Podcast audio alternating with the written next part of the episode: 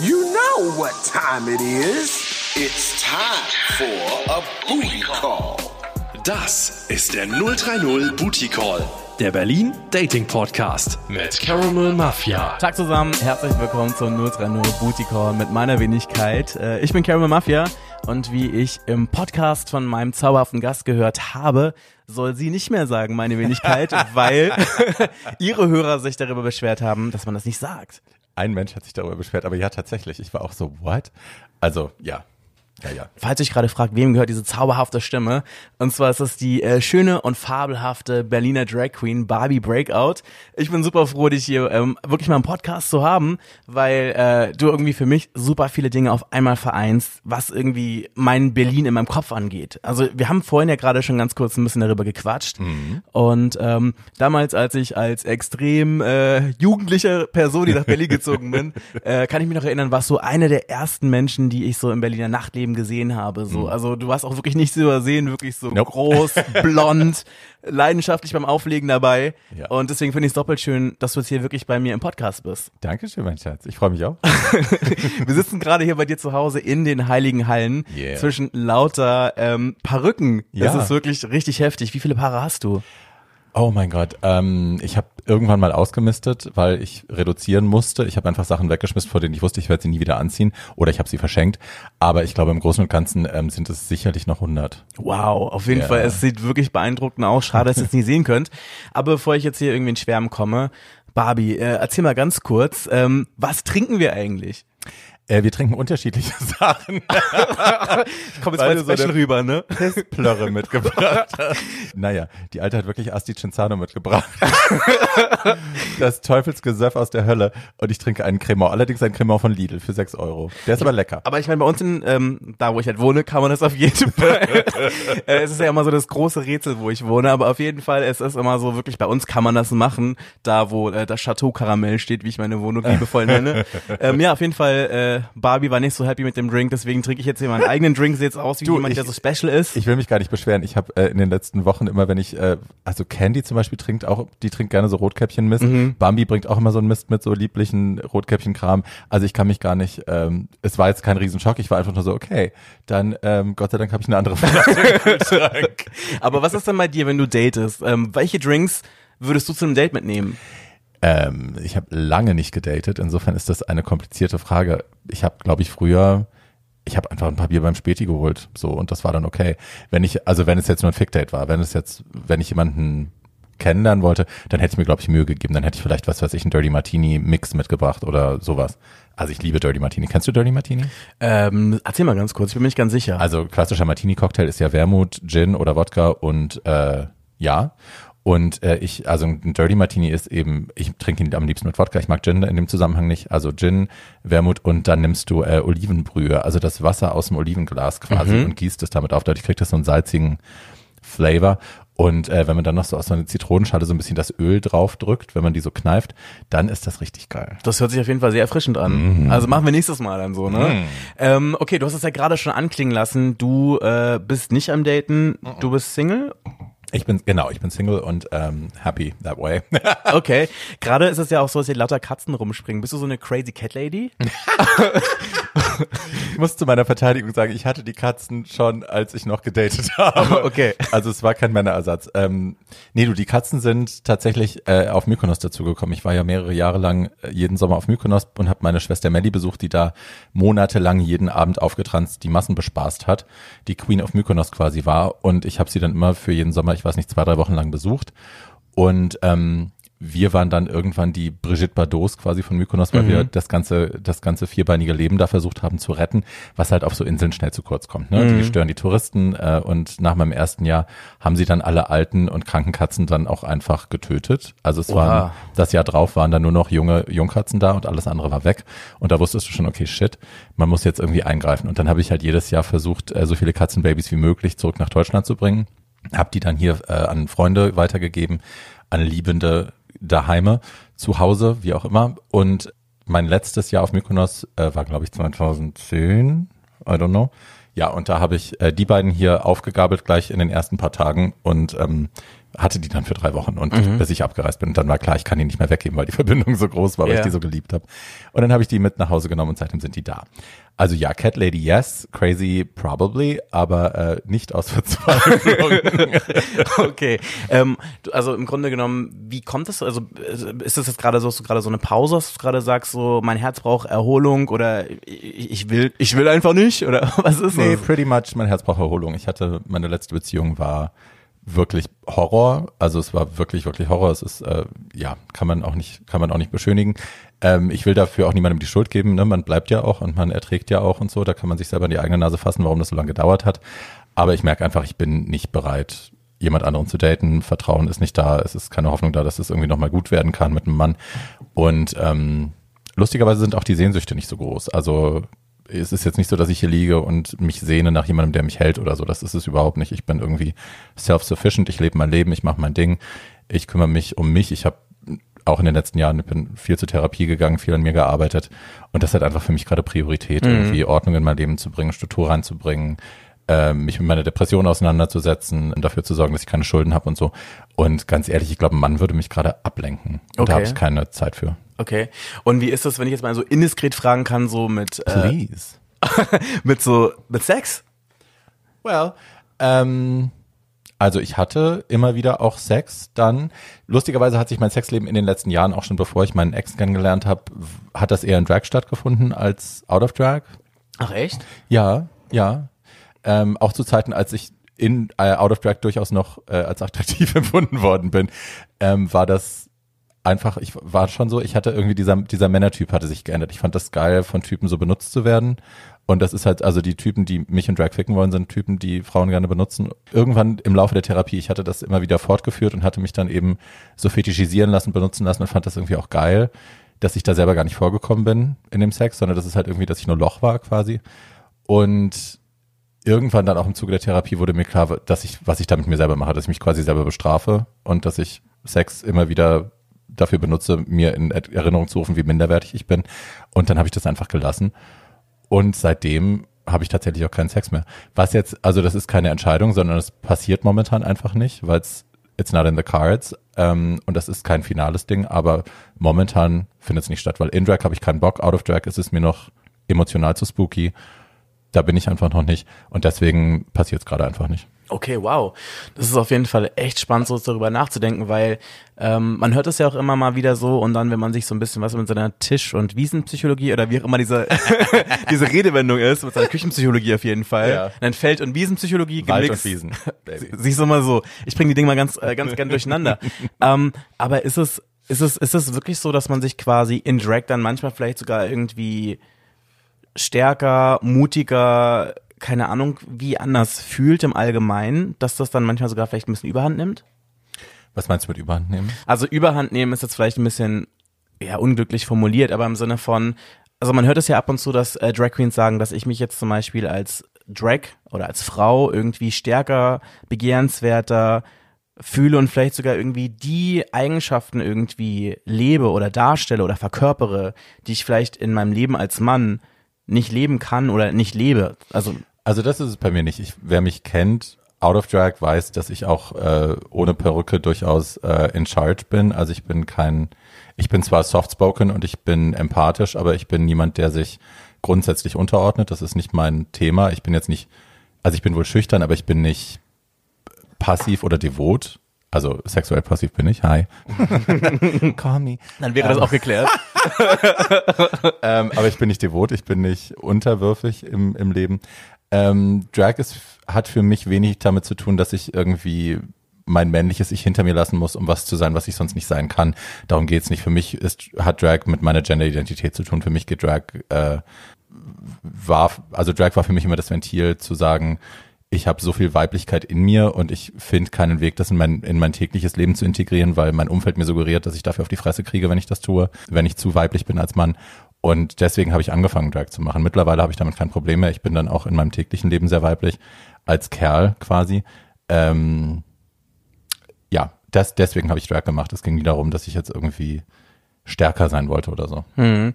Das finde ich auf jeden Fall eine ganz gute Entwicklung, dass ähm, jetzt aktuell irgendwie so in der Diskussion steht, was aktuelle Männlichkeit noch ist. Also im Sinne von, dass jetzt die Grenzen viel mehr verschwimmen, dass man jetzt irgendwie so ein bisschen wegkommt von dieser starren Vorstellung, was jetzt irgendwie maskulin ist und was nicht. Also ich meine, du, Naja, das befindet in unserer Filterbubble statt, ne? Dass wir diskutieren darüber auf Facebook, auf Instagram, auf sonst wo. Das ist ein politischer Diskurs, ein sozialer Diskurs, der in gewissen Kreisen stattfindet. Der Rest der Welt ist noch durchdrängt von toxischer Maskulinität. Also ja, aber auf jeden Fall gibt es diese Diskussion. Also wenn ich zurückdenke, zum Beispiel, als ich in der Pubertät war, war das kein Thema, darüber hat niemand gesprochen. Damals war man, glaube ich, schon so ein bisschen fruity, wenn man wie Cisco, der Sänger, zum Beispiel irgendwie oben ohne mit einem Tattoo und einem Nippelpiercing und Right. äh, blonden Haaren rumgetanzt hat. Right. Was zum Beispiel damals ja schon fast undenkbar, wenn nicht sogar ein Skandal war, während wir heute halt einfach ein bisschen mehr machen können und auch zum Beispiel Naja, aber dann äh, guck zurück auf die 80er, wo Pete Burns, äh, Boy George, solche Leute, also Männer in Make-up einfach äh, Superstars waren. Hm. Also wir waren schon mal weiter, als wir jetzt sind, finde ich. Das ist ein bisschen wie so ein Pendel vielleicht auch. Vielleicht kann man Ja. sich das so denken, so Ja. irgendwie, ne? Ja, ich hoffe halt, dass es irgendwann normalisiert wird und ich glaube, dass das auch tatsächlich momentan durch diese YouTube-Generation auch nach vorne getragen wird, dass Jungs in Make-up normaler werden, dass man äh, die im Alltag öfter sieht, dass die einfach Teil des öffentlichen Bildes sind und des Diskurses sind. Ähm, dass es gar nicht mal nur männlich und weiblich ist, sondern also ne, nicht nur Archetyp Frau oder Mann, sondern dass eben auch das, was dazwischen stattfindet, sichtbarer wird und normaler wird. Und ich hoffe, dass das anhält. Wir sind jetzt ja gerade ungefähr zehn Minuten am Reden, aber sind ja schon auf einer ziemlich krassen Metaebene eigentlich so, ne?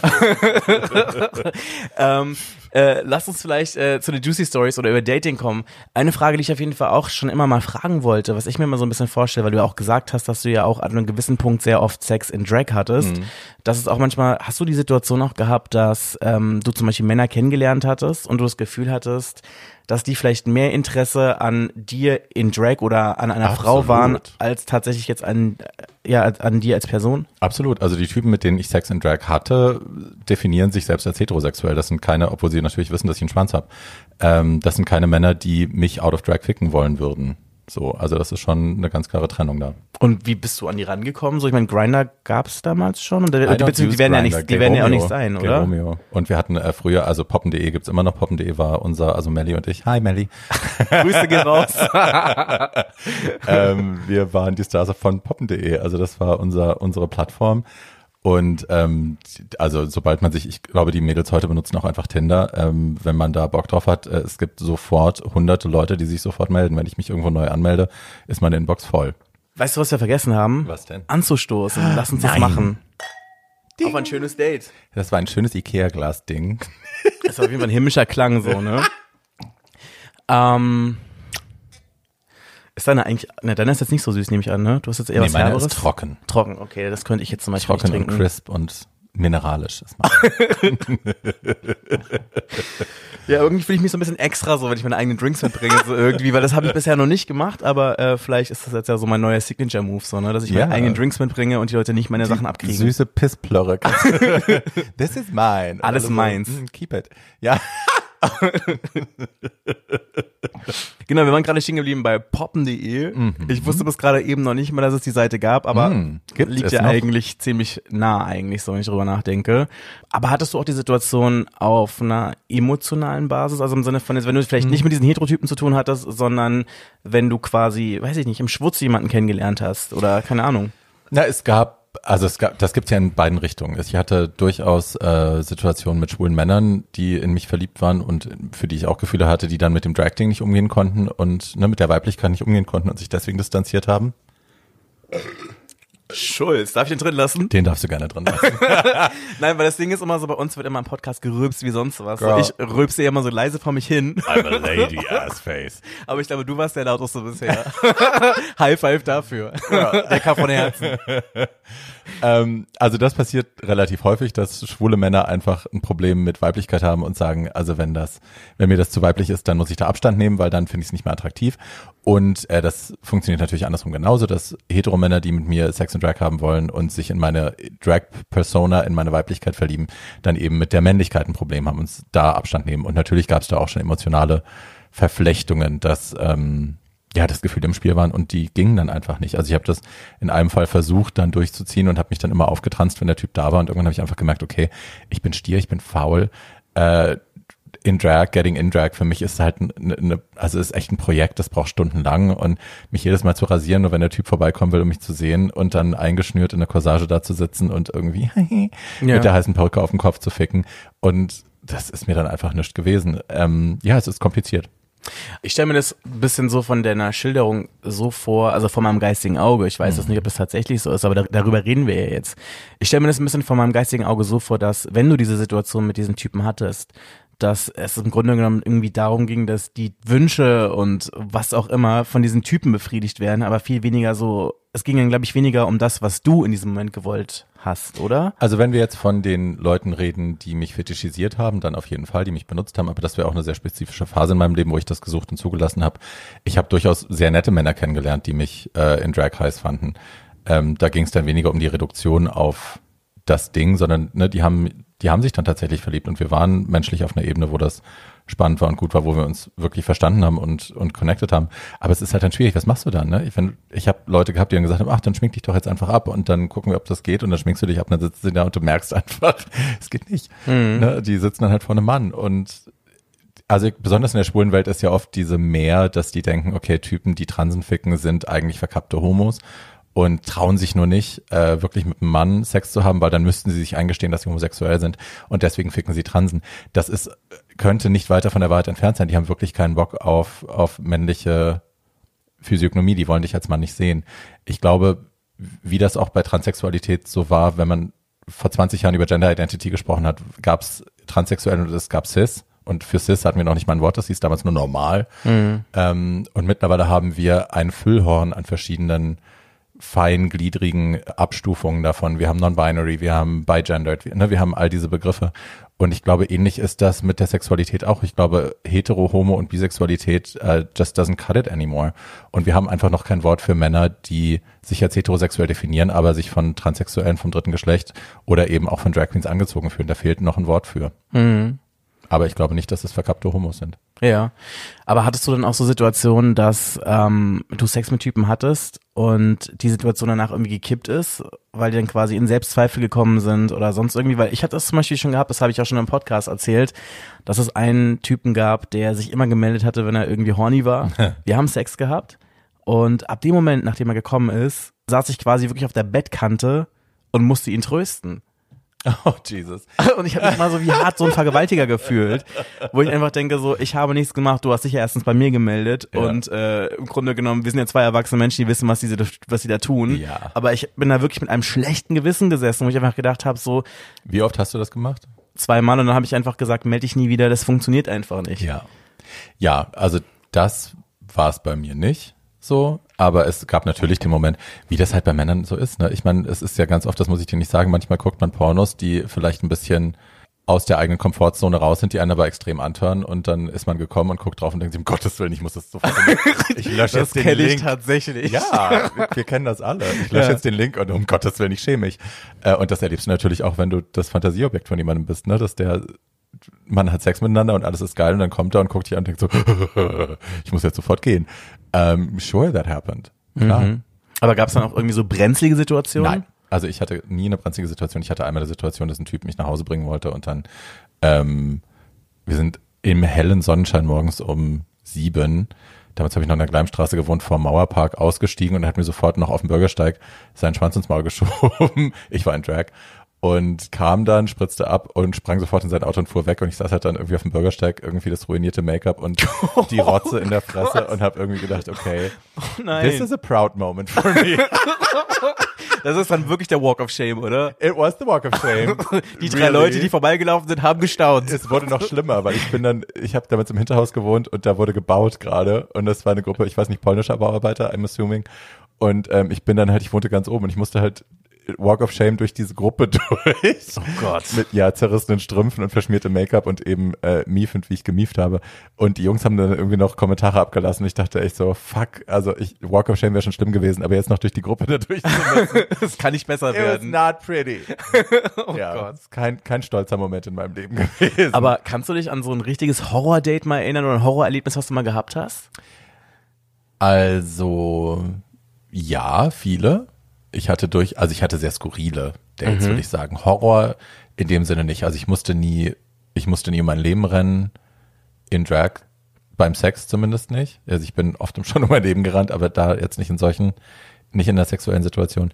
Aber ich kenne natürlich Leute, denen das passiert ist, die und ne, also wir müssen einfach nur mal Instagram anmachen und mal äh, ein bisschen die Ohren öffnen. Also gerade die Black Trans Lives Matter Bewegung ähm, ist ja voll von Beispielen dafür, wie Transfrauen eben ermordet werden, weil der Typ danach realisiert, um Gottes Willen, ähm, was habe ich hier gerade getan? Und das ist dann das ist eben furchtbar. nicht, dass die Frauen verschwiegen haben, dass sie Trans Women sind, sondern dass der Typ irgendwie, nachdem er gekommen ist, realisiert, um Gottes Willen, ich schäme mich jetzt für das, was ich getan habe und dafür erschieße ich dich jetzt.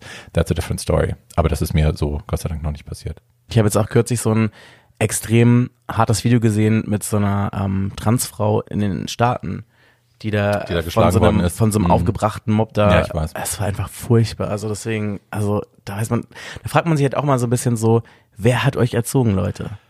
Ich weiß auch, dass du selber ähm, als Aktivistin aktiv gewesen bist in mehreren Punkten. Zum einen hast du ja quasi schon in der Vergangenheit ähm, dich eingesetzt, was Menschenrechtsverletzungen angeht, mhm. vor allem von queeren Menschen. Da gibt's ja auch diesen wirklich legendären Moment, in dem du dir die Lippen zugenäht hast. Yep. Also ich habe gerade auch die Gänsehaut, wenn ich wirklich gerade just in diesem Moment daran denke. Ähm, ich glaube, es ist auch wirklich so ein Moment, den, glaube ich, Menschen ewig mit dir verbinden werden, so, ne? Ja. Ich bin nach wie vor stolz drauf, das gemacht zu haben. Ich habe im Nachhinein jetzt so ein bisschen das Gefühl auch, der Backlash war ja riesig. Ne? Es gab ja viele Leute aus meiner eigenen Community, die gesagt haben, um Gottes Willen, ähm, das macht sie nur, um Aufmerksamkeit zu kriegen für sich selbst und so.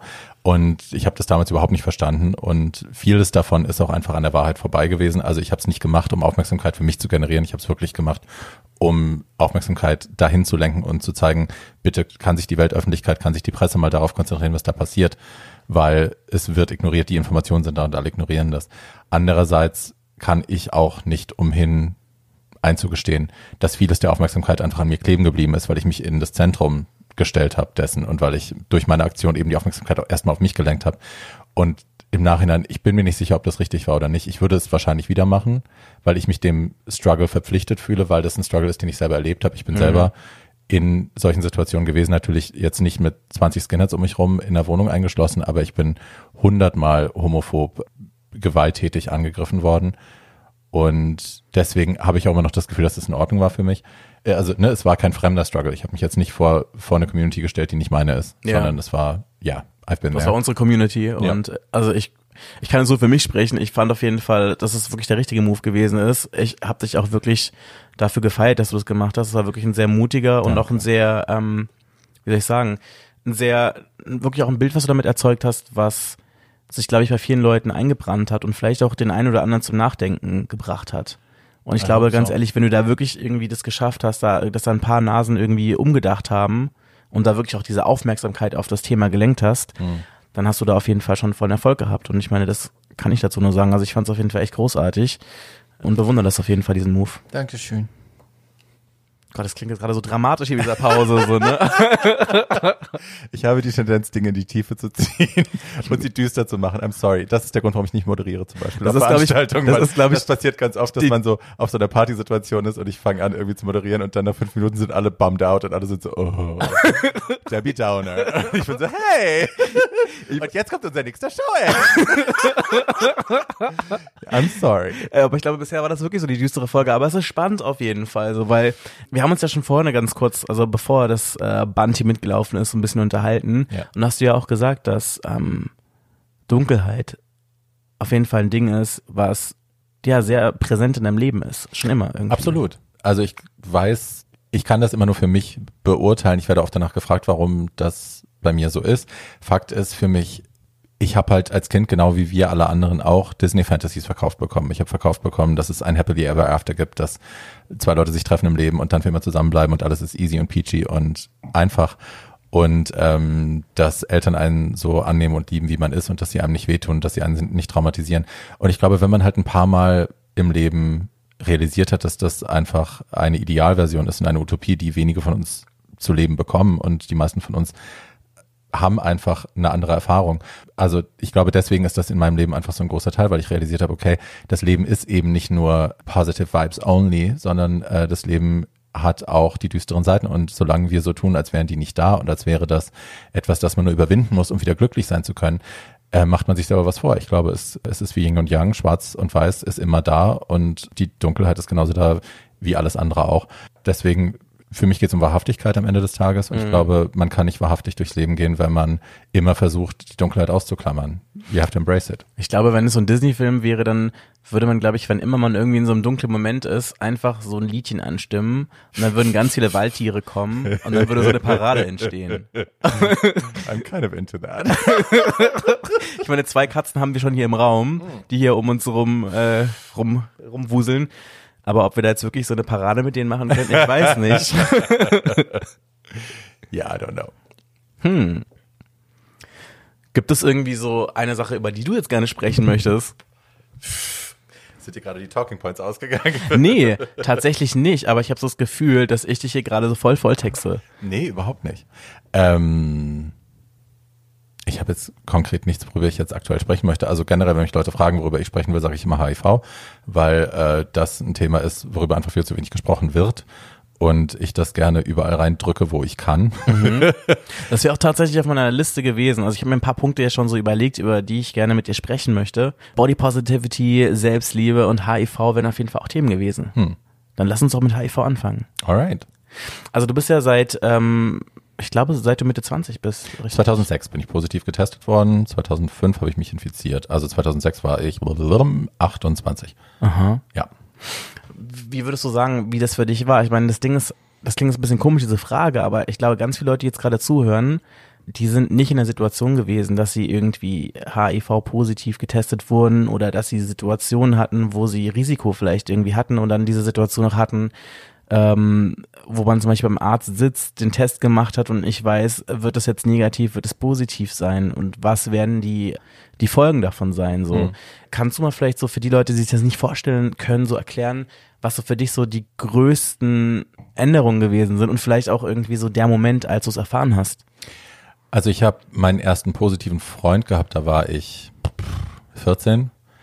Also insofern war das in meinem Leben immer präsent und es war auch ein, ein es hat mich immer interessiert, auch wie mit denen umgegangen wird und wie die gesellschaftlich geächtet werden, weil das einfach, ich bin, habe ein extrem starkes Unrechtsbewusstsein und ähm, das hat mich damals schon verrückt gemacht, dass ich gesehen habe, wie Leute marginalisiert wurden und stigmatisiert wurden dafür, dass sie sich ein Virus eingefangen haben, während sie jemanden geliebt haben oder ne, sich körperlich nahe gekommen sind. Das hat mich damals schon verrückt gemacht und ich hatte aufgrund dessen, dass ich eben sehr früh positive Freunde auch hatte, natürlich öfter mal die Situation, dass ich beim HIV-Test saß und ich wusste, wie das jetzt ausgeht. Insofern war das, als ich dann mein finales Testergebnis bekommen habe, war das äh, nicht das erste Mal. Das Ding ist, man ist in solchen Situationen immer total paranoid. Ne? Du sitzt in dieser Praxis und du versuchst alles um dich rum zu lesen, zumindest bin ich so. Und ich habe jedes Mal, wenn mir jemand einen Blick zugeworfen hat, den ich ansatzweise als mitleidig hätte deuten können, war ich sofort so, okay, shit, ich hab's. Das ist jetzt irgendwie alles klar, jetzt ist es soweit. Und das ging immer gut. Ich war immer negativ bis dann zu diesem einen Moment. Und das war, also ich habe absichtlich einen anonymen Test machen lassen, weil das Gesetz nach wie vor so ist, dass man, dass die Ärzte dich melden müssen, sobald du positiv getestet bist. Und das ist kein anonymer Test gewesen. Sekunde. Ich muss gerade auch die ganze Zeit immer hier äh, aufpassen, nicht loszurübsen. Ich dachte gerade, dieses Thema ist zu ernst, als dass ich jetzt rülpse. Schatzi, we can do it. Wir sind unter uns. Ja, ja. Ähm, so, und ich hatte halt einen anonymen Test machen lassen, weil ich wusste, sonst muss mich diese Ärztin, meine Hausärztin damals, muss mich melden bei der Krankenkasse. Und dann war das damals noch so, du also ich hätte meine Krankenkasse nicht mehr wechseln können, ich hätte den Tarif nicht mehr wechseln können. Äh, man kann nach wie vor, glaube ich, keine Lebensversicherung abschließen, keine Berufsunfähigkeitsversicherung, all diese Sachen wären für mich sofort flach gefallen, wäre ich gemeldet worden. Deswegen war es mir wichtig, einen anonymen Test zu machen und habe dafür extra Geld gezahlt, bin dahin und dann saß ich im Wartezimmer und das ist echt wie eine Szene aus so einem Slapstick-Film. Ne? Ich saß da im Wartezimmer und hatte so einen relativ geraden Blick geradeaus in den Vorraum quasi, in das Foyer. Und da war die schwule Sprechstundenhilfe und dann gab es zwei Praxenzimmern. Und dann geht die Sprechstundenhilfe los und kommt irgendwie mit einem Stück Papier zurück und ist sehr aufgeregt. Und dann kommt nach, nacheinander kommen beide Ärztinnen raus und reden mit ihr und alle werfen mir die ganze Zeit so besorgte Blicke zu. Und da dachte ich schon so, Gott, nein. fuck, okay, Ja.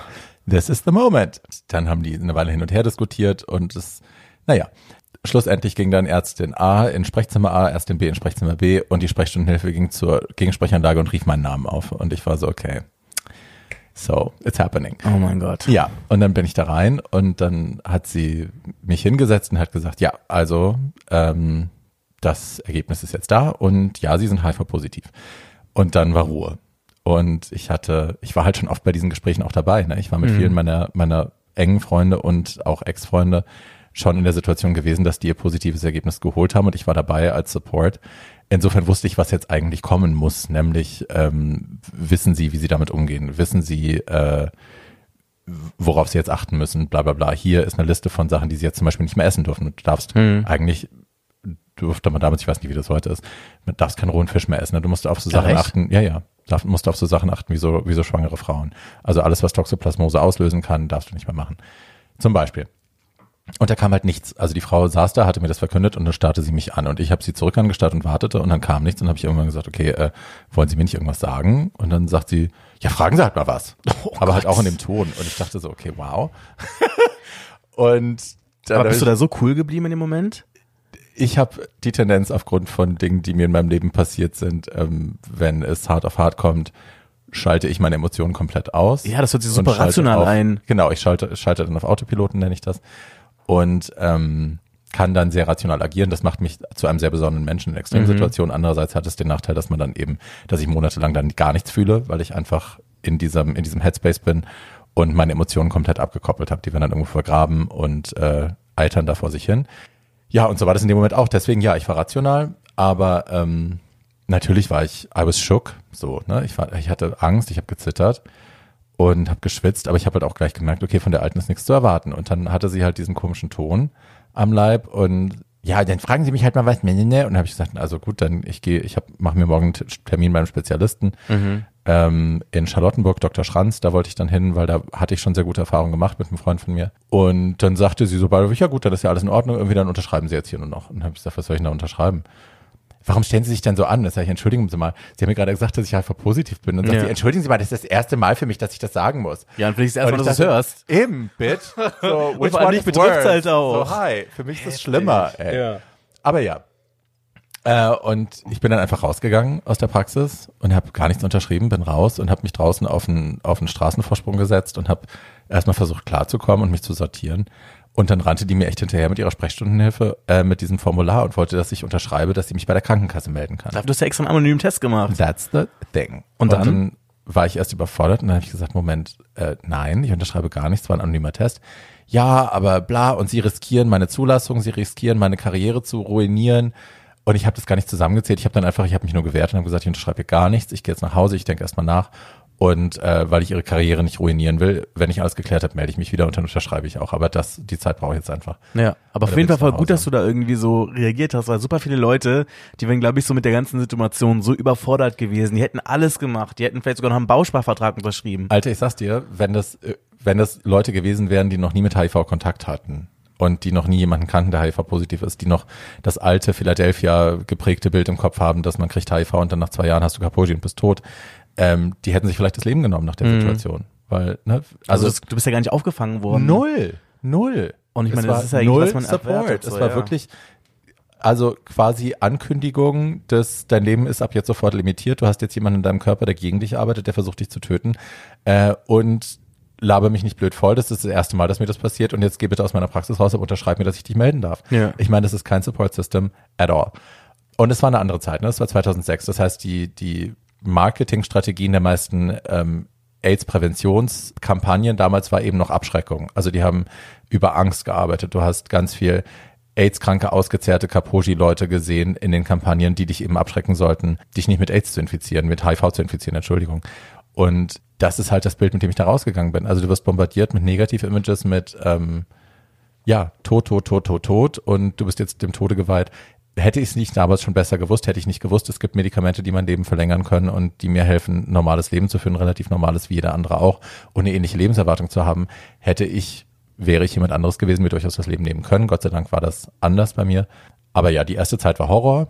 Die Jahre dann, also Jahre tatsächlich danach waren, sind bis heute in meiner Erinnerung ein Blur. Es ist wie, äh, ich sag, ich vergleiche es gerne mit Post-Traumatic Stress Disorder und ich glaube, das ist auch ein ähnliches Ding. Ähm, ich habe an die Jahre danach wenig Erinnerungen tatsächlich. Also von 2006 bis 2010 ist bei mir eigentlich ein, eine, eine graue Wolke. Ohne, also ja, ich erinnere mich an wenig. Was du gerade gesagt hast mit diesen Bildern, mit denen da gearbeitet wurden, diese Angst, ne? Ich glaube, das Ding ist auch, dass das bei ganz vielen Leuten so unterbewusst auch angekommen ist, ne? Also ich meine, bei mir war das zum Beispiel auch so und ich glaube, zu einem gewissen Punkt wird es heute auch immer noch irgendwie so ein bisschen da sein, dass man beim Sex ganz oft so ein bisschen so diese diffuse Angst hat, Hm. dass irgendwas passieren könnte, so, obwohl man eigentlich war weiß, auf einer rationalen Ebene, dass es nicht das Ende wäre und dass man damit sehr gut leben kann. Abgesehen davon, klar, gibt es auch solche Dinge wie PrEP und sowas. Aber ich kann mich noch erinnern, bei mir war das früher immer so eine extrem große Angst. Und ich, das hat auch zu einem gewissen Punkt auch äh, bei mir noch reingespielt, dass ich mich dann zum Beispiel so in sexuellen Situationen ganz oft nicht fallen lassen konnte. Mhm. Weil ich immer dachte so, oh mein Gott, was ist, wenn jetzt das Kondom platzt? Oder Ja. oh mein Gott, was ist jetzt, wenn das und das passiert? Ja, aber ich meine, das ist natürlich auch ein Ding der Prägung, ne? Und also ich bin natürlich älter als du.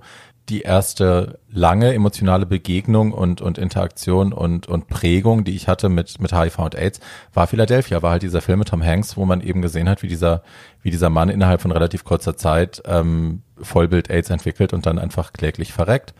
Und das hatten meine Eltern im Kopf, das hatte ich im Kopf, das hatten alle Leute meiner Generation, die diesen Film gesehen haben, hatten das im Kopf. Und das äh, ist mir Jahre später auch immer noch begegnet. Leute in meiner Altersklasse, die äh, in mich verliebt waren, die mich daten wollten. Und wenn ich gesagt habe, ich habe übrigens HIV, die dann gesagt haben, ich kann nicht an deinem Krankenbett setzen und dich, und dich zu Tode pflegen, ich muss mich trennen.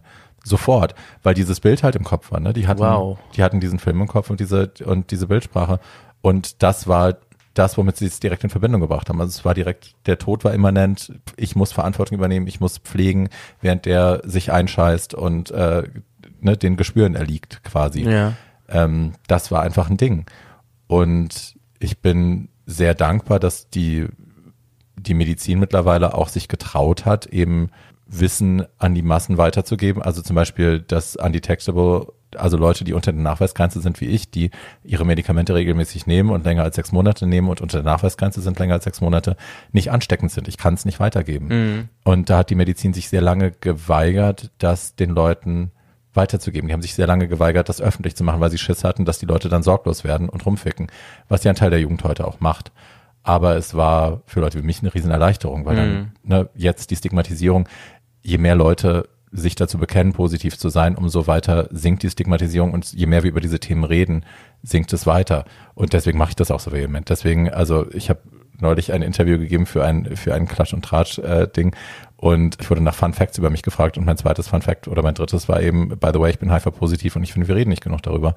Deswegen mache ich das die ganze Zeit, weil ich möchte, dass die Leute kapieren, was unsere Realität ist. Deswegen habe ich bei der Shopping Queen so drüber gesprochen, weil es wird nicht genug in den Mainstream-Medien behandelt. Die Leute haben ein Bild von uns, was veraltet ist und Informationen, die veraltet sind. Und deswegen, ähm, wenn sonst keiner macht, mache ich's halt. Das ist auf jeden Fall echt löblich. Ähm, hast du schon mal die Situation gehabt, diesen inneren Konflikt vielleicht, dass du damals in dieser Situation jemanden kennengelernt hast und gedacht hast, so, hey, ich mag diesen Typen, aber ich traue mich irgendwie nicht, das anzusprechen, weil ich Angst habe, die Person zu verlieren. Also das weniger. Ich hatte die Situation andersrum, als ich noch negativ war, dass ich Typen kennengelernt habe, die äh, positiv waren und das dann bei mir im Kopf auch genau der gleiche Scheiß losging, dass ich dachte, um Gottes Willen, jetzt muss ich bei dem am Bett sitzen. I did that for sure. Ähm, ich hatte Leute, die mich, die hatte ich ja schon erzählt, die mich sofort verlassen haben, sobald sie, sobald sie erfahren haben, was heißt verlassen, aber die sofort das Interesse verloren haben, sobald sie erfahren haben, dass ich positiv bin. Ähm, was war die Frage nochmal? Nee, die Frage war, ob du schon mal irgendwie in der Situation warst, also diesen inneren Konflikt hattest, ähm, Ach, das gar nicht zu oder sagen nicht. oder dass du zum Beispiel sagst, okay, ich warte Nein. jetzt zu Date 5, keine Ahnung. Nee, ich habe eine Tendenz, Leute schocken zu wollen, gleich äh, so früh wie möglich. Ich weiß nicht, ob du The Diva and Me geschaut hast. Bisher noch You nicht. didn't.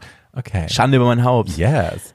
Äh, ich habe in der dritten Folge haben wir, wir haben mit Claudia Obert gearbeitet und ähm, die hat ja eine Tendenz durch ihre, durch dadurch, dass sie so ein so ein One-Liner Gulaschkanonenfeuerwerk ist, ähm, na ist sie ja, hat ja die Tendenz, Leute auch auf Abstand zu bringen. Ne? Ja. Und das habe ich ihr auch irgendwann gesagt und habe ihr aber auch gesagt, ist, da, ich mache das ähnlich und das ist tatsächlich so. Also ich habe ganz lange, wenn ich Männer kennengelernt habe, die ich eigentlich spannend finde, gleich ganz am Anfang die ganz großen Dinge ausgepackt. Ich habe immer sofort erzählt, ich bin ich bin HIV-positiv und ich mache Drag und ich mache dies und ich mache das und als ich damals noch eine Essstörung hatte, ich habe eine Essstörung, nee, nee, nee, ich habe Bulimie und habe denen das so ganz früh schon von Bug geschossen, weil ich glaube ich nicht verletzt werden wollte. Ich wollte mich der Situation nicht mehr aussetzen, dass ich später dann verletzt wäre, wenn ich, wenn ich Gefühle entwickelt habe. Habe aber auch dann kapiert, dass es eben Leute auch fernhält. Ne? Also dass du, dass ich gar nicht denen die Chance gegeben habe, erstmal Emotionen aufzubauen und eine Nähe aufzubauen, sondern dass ich sofort aus allen Rohren geschossen habe, um die wegzukriegen. Deswegen ist mir das eigentlich fast nie passiert. Die sind halt einfach früher schon abgehauen. Aber auf der anderen Seite, die Leute, die bei dir bleiben, trotz allem, was sie über dich wissen, also noch die verrückten Sachen über dich,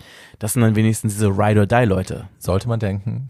Sollte man, sollte man denken. Sollte man denken. Ist manchmal auch nicht so. Manchmal, manchmal haben Leute ja andere Motivationen, warum sie mit einem zusammen sein wollen. Okay, das ist auch wieder wahr. Mhm. Das ist echt heftig.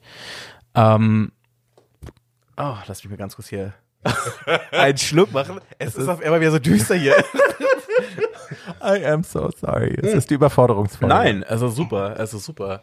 Wie gesagt, das Ding ist ja wirklich, was ich an diesem Podcast immer liebe, ist, dass das Ganze immer, jede Folge ist anders und es ist einfach auch mal schön, unterschiedliche Vibes zu bekommen, so. Und Mhm. ich, ich schätze das auch an dir gerade, dass du halt wirklich so ehrlich und direkt bist und dass es dir auch wirklich nichts ausmacht, ähm, offen solche Dinge zu anzusprechen, bei denen andere Leute zum Beispiel werden, oh mein Gott, das ist mir zu da, keine Ahnung, weißt du? Nee, ich habe tatsächlich, also meine, meine Aktivistenarbeit in Anführungsstrichen hat sich ja über die Jahre sehr verändert und ich habe irgendwann realisiert, dass das Authentischste, was ich tun kann und das Wichtigste, was ich tun kann, ist tatsächlich einfach ungeschönt zu meinen Wahrheiten zu stehen, auch wenn die nicht schön sind, auch wenn die Leute manchmal in eine Situation bringen, dass sie überfordert sind. Ich weiß aber, dass ich, dass es da draußen Leute gibt, die das hören müssen, dass es da draußen Leute gibt, die sich isoliert fühlen, weil die, weil es denen genauso geht wie mir und weil die sich alleine fühlen, weil sie denken, niemand erlebt das, was sie gerade erleben, niemand fühlt das, was sie gerade fühlen. Und so ging es mir als Kind auch oder als Jugendlicher auch. Und deswegen habe ich mir irgendwann angewöhnt, okay, ich werde jetzt einfach immer einfach ehrlich sein. Und ich werde immer zu den Dingen stehen, die in meinem Kopf abgehen, auch wenn die nicht schön sind, auch wenn die mich in schlechtes Licht stellen, vielleicht bei manchen Leuten.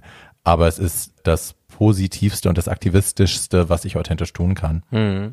Ich meine, ich kann jetzt leider nicht mit so was Gewichtigem irgendwie jetzt hier aufwarten in diesem Kontext, aber ich kann mich noch erinnern, es gab mal so einen Typen, den ich gedatet habe äh, in Bremen äh, vor drei Jahren. Ich hatte übelst den Crush, wirklich. Und ähm, der hatte seinen Geburtstag, nein, es war so eine Hauseinweihungsparty. Und da sind halt seine ganzen Freunde gekommen und er wollte mich seinen Freunden vorstellen, dies, das. Wir haben natürlich gesoffen und wir haben Never Have Ever gespielt. Kennst du das?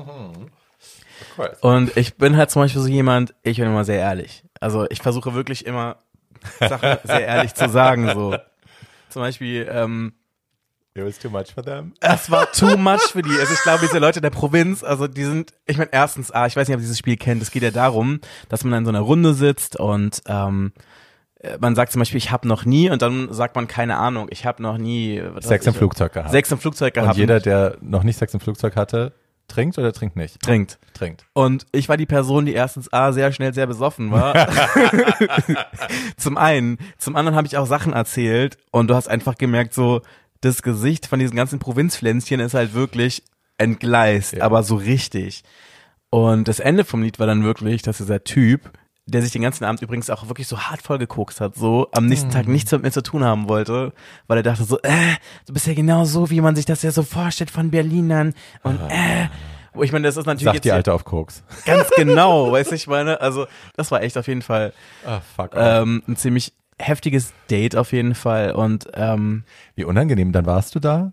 ich Hast bei ihm gepennt und musstest dann irgendwie das noch aushalten oder bist du dann sofort nach Hause gefahren? nee, das war das wurde die Geschichte wurde noch richtig ätzend, ne? Und zwar der hatte halt lauter so eine sehr viel also seine ganzen Freundinnen waren alle viel jünger als er. Also das heißt, ja, also er war ungefähr glaube ich so 27, seine ganzen Freundinnen waren so zwischen 18 und weiß ich nicht Das ist ja 24 so. psychologisch interessant. Äh, Ne? Ne? So, Ja. das, das zum einen. Und dann war das halt irgendwie so, dass er sich dann halt die ganze Zeit dann da mit einer seiner Freundinnen immer heimlich einen reingeguckt hat. Und er hat immer alle seine Freundinnen und alle, die da waren, alle grundsätzlich auf den Mund geküsst. Das ist so eine Sache, das mag ich persönlich nicht so, mache ich irgendwie nicht so mit Leuten, aber wie, wie, wie, wie, wie stehst du zu sowas?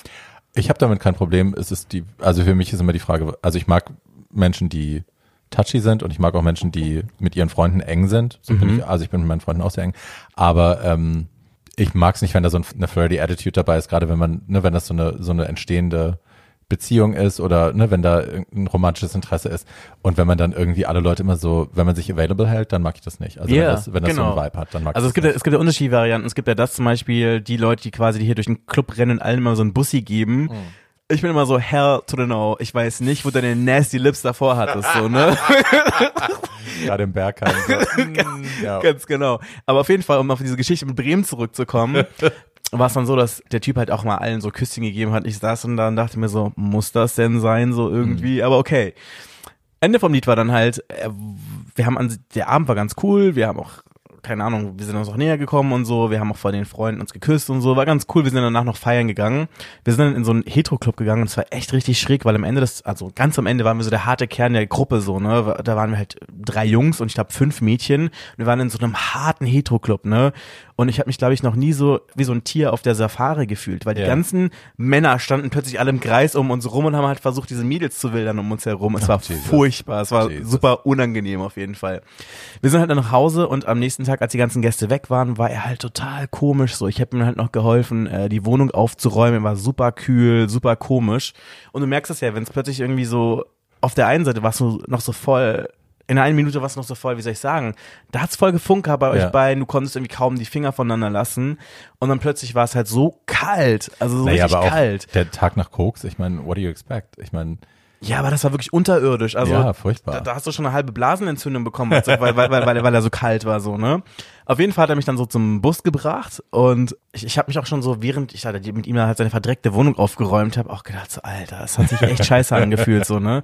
Dann saß ich halt so im Bus und mir war irgendwie klar, das war das letzte Mal, dass wir uns gesehen haben und ich war aber echt verknallt in den Typen, deswegen war ich echt auch wirklich traurig.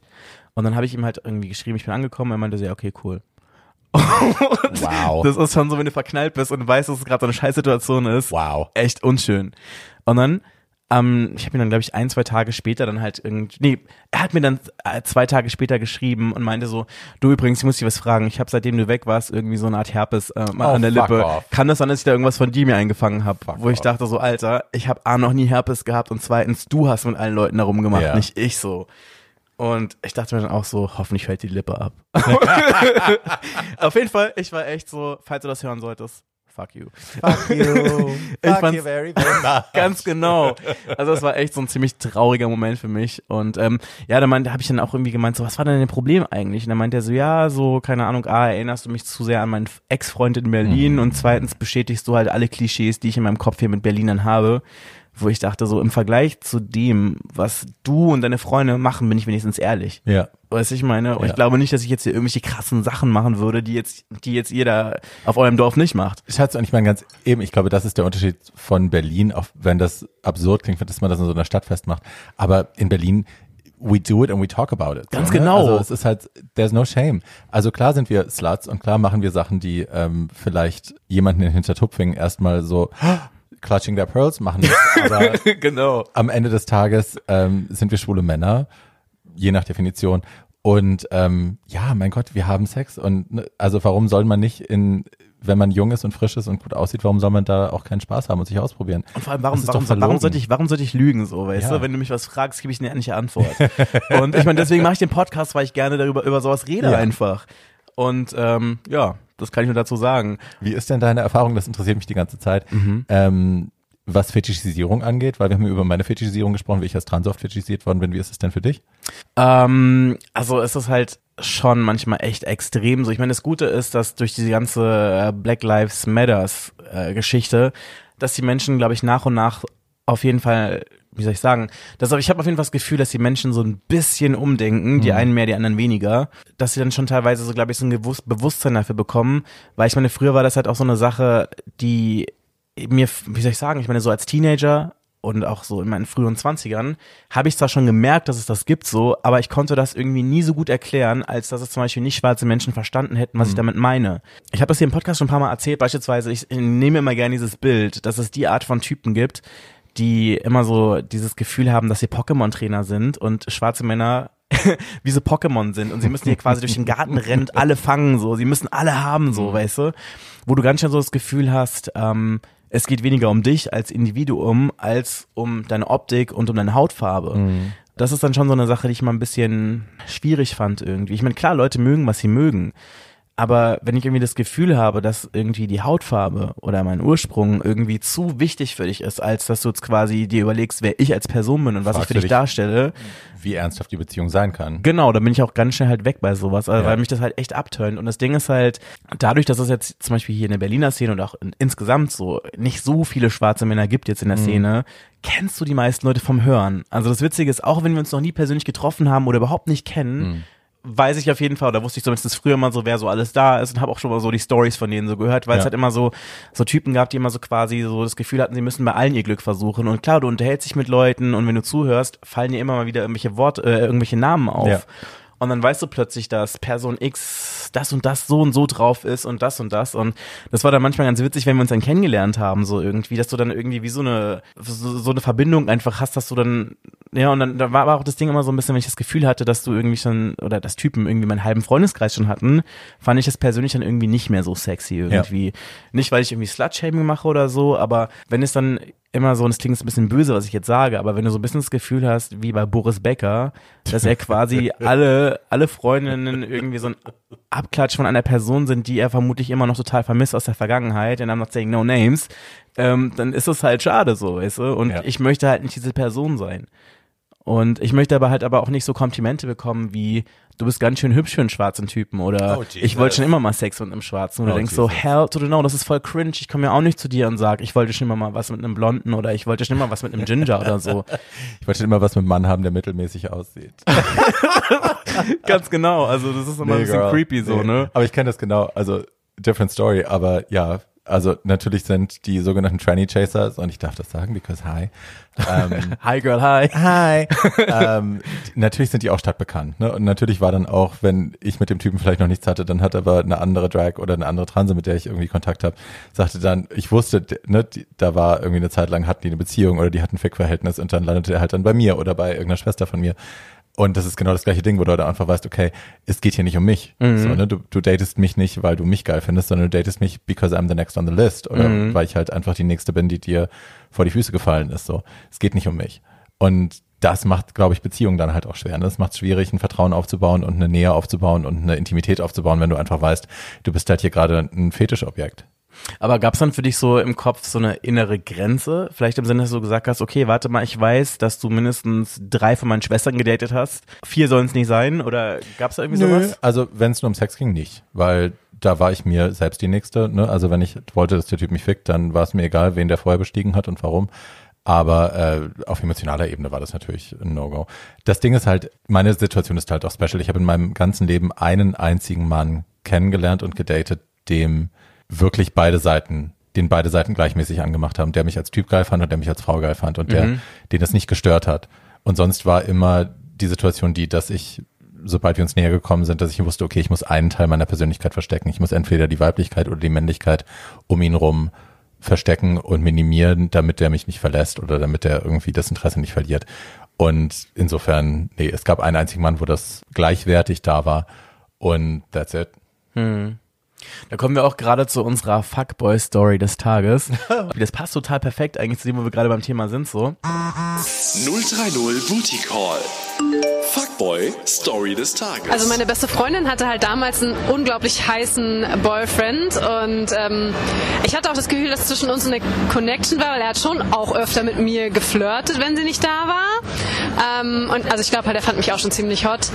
Und ungefähr zwei Jahre später, also ich war mit meiner Freundin nicht mehr befreundet, weil wir einen großen Streit hatten, ähm, habe ich den halt zufällig mal wieder getroffen in einer Bar und naja, dann ähm, sind wir halt zusammen im Bett gelandet an dem Abend. 030 Booty Call. Fuckboy Story des Tages. That's a tough question. Schwer, oder? Ja. Ich meine, wenn die Freundschaft wirklich auseinander ist, wenn da keine, wenn da keine Hoffnung mehr ist auf darauf, dass es irgendwann nochmal besser wird, dass man sich nochmal nahe kommt, dann wäre es mir vielleicht auch egal, to be honest. Äh, ich hatte mal eine Situation, dass ein Typ, den ich mega hot fand, eine meiner besten Freundinnen gedatet hat für eine lange Zeit. Und die wurden einfach nicht happy, weil sie sich auch einfach echt doof angestellt hat und sich selber sabotiert hat, muss man im Nachhinein sagen. Und der hat es dann irgendwann bei mir versucht und ich war drauf. Ich war auf mehreren verschiedenen Sachen und hatte plötzlich seine Zunge im Hals und habe, ich möchte sagen, eine Minute, vielleicht zwei Minuten mit ihm geknutscht und dann habe ich ihn auch weggeschoben und gesagt, Alter, das geht nicht so. ne? Du, das ist meine Schwester, mit der du zusammen bist und ich kann das mit mir nicht vereinbaren. Und hier ist Ende und ich sag's ihr auch. Und dann war er so, was und so, wie kannst du? Und ich so, ja, I'm gonna tell her. Und ich sage auch, dass ich mitgemacht habe bis zu diesem Punkt, aber ähm, die muss das wissen, dass du versucht hast, hier mehr zu starten. Äh, ja, aber ich denn glaube, wenn da, wenn da, die hat sich von ihm getrennt. Okay, wow. Ja. Aber ihr seid noch cool? Also, wir waren danach cool, wir sind mittlerweile nicht mehr cool. Okay, okay. But, also da liegen sechs Jahre dazwischen oder so. Ich finde schon, also wenn es dir wirklich scheißegal ist, wenn du mit der Person wirklich durch bist und äh, da sind die Brücken abgebrannt, dann wüsste ich nicht, warum ich mich da zurückhalten sollte, wenn ich einen Typen wirklich hot finde. Weil Loyalität kann ja auch irgendwann mal enden. Aber an sich würde niemals mit einem Typen wirklich irgendwas tun, dass einer Person, die mich interessiert, die mir, die mir persönlich nahe ist, die ich mag, die ich liebe, schaden kann. I would never do that. Ja. Ich bin auch so, ähm, dass ich auch diesen, diesen Kodex in meinem Kopf habe. Und ich hatte einmal eine Situation, das habe ich auch hier im Podcast schon mal erzählt, dass ich ähm, einmal einen Typen kennengelernt hatte, war ich glaube ich im Berghain feiern und hatte was mit ihm so. Und dann irgendwann, ein paar Monate später, habe ich irgendwie ähm, mich mit irgendjemand anders getroffen und wir hatten irgendwas. Und auf jeden Fall dann irgendwann habe ich dann Person 1 im Berghain gesehen und er war richtig, richtig sauer, als er mich gesehen hat. Ich dachte so, warum? Weil wir uns eigentlich voll gut verstanden haben. Und dann kam dann raus, dass Person A und B verheiratet waren Oh. und beide mit mir fremdgegangen sind. Oh. Und dann war ich plötzlich die Schlampe von Babylon. Ich hatte mal eine lustige Geschichte in Hamburg. Da hatte ich mit dem einen Typen, das, ich weiß gar nicht, ob das Gay Romeo war, Gator, I don't even know. Aber mit dem, die waren ein Paar, auch schon lange. Und ich hatte mit dem einen Typen echt wirklich spektakulären Sex und wir waren auch verliebt ineinander, muss man dazu sagen. Das war wirklich toll.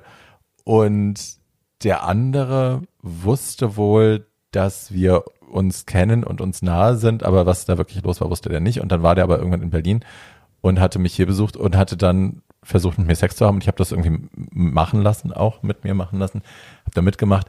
Ähm, und dann war ich irgendwann später wieder in Hamburg bei dem anderen und lag mit dem auf der Couch und wir waren am Vögeln und der andere war halt weg.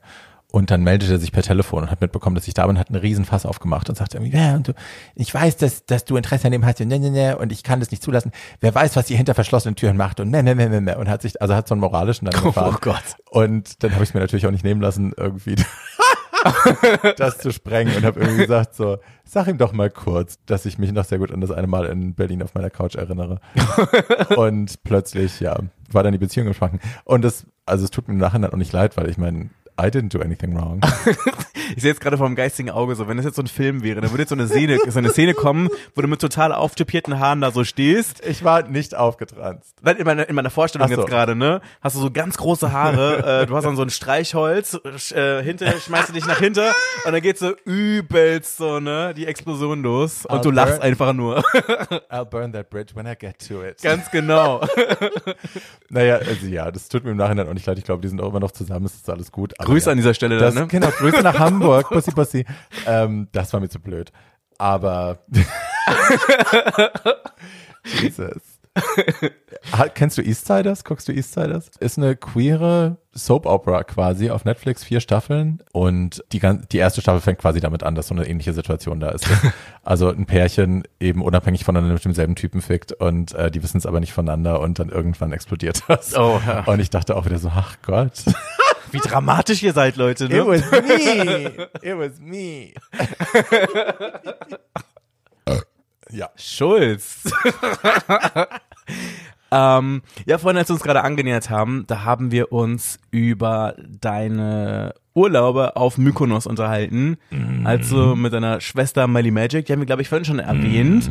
Das ist auch eine stadtbekannte und glaube vermutlich auch darüber hinaus bekannte Drag Queen. Auf jeden Fall über die Grenzen der Stadt hinaus, die ist weltbekannt. Weltbekannt. Ja. Ähm, ihr habt ja auch richtige Orgien auf Mykonos veranstaltet. Also die Orgien waren eher, also die Gangbangs waren definitiv in Berlin. Da Okay. auch wieder vielen Dank an unsere Freunde von poppen.de. They made it possible. Die müssten eigentlich fast hier ein bisschen Geld springen lassen dafür, dass wir das so oft hier irgendwie sagen. So, ne? Absolutely sponsoring, please. Gebt den Promocode ein. ja. Bootycon 030 und bekommt eine kostenlose Mitgliedschaft und ein gratis Flat Tummy Tea. Nicht. Äh, ja, wir haben, äh, also die Gangbangs waren in Berlin, die liefen bei poppen.de, wir haben auf Mykonos haben wir es richtig krachen lassen, ja. Die Melly hatte, die, die hat wirklich, ich weiß gar nicht, wie viele Jahre die Mykonos gemacht hat.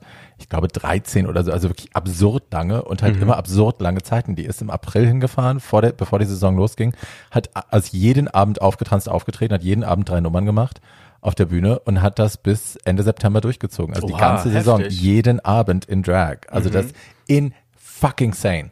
Ich habe es drei Wochen durchgehalten und war danach wirklich, also man hätte mich auf Müll gießen können. aber Melly schafft es dann eben Monate. Wir waren uns ja nicht von Anfang an wohlgesonnen, aber irgendwann hatte sie dann irgendwie beschlossen, dass man mich nicht mehr ignorieren kann.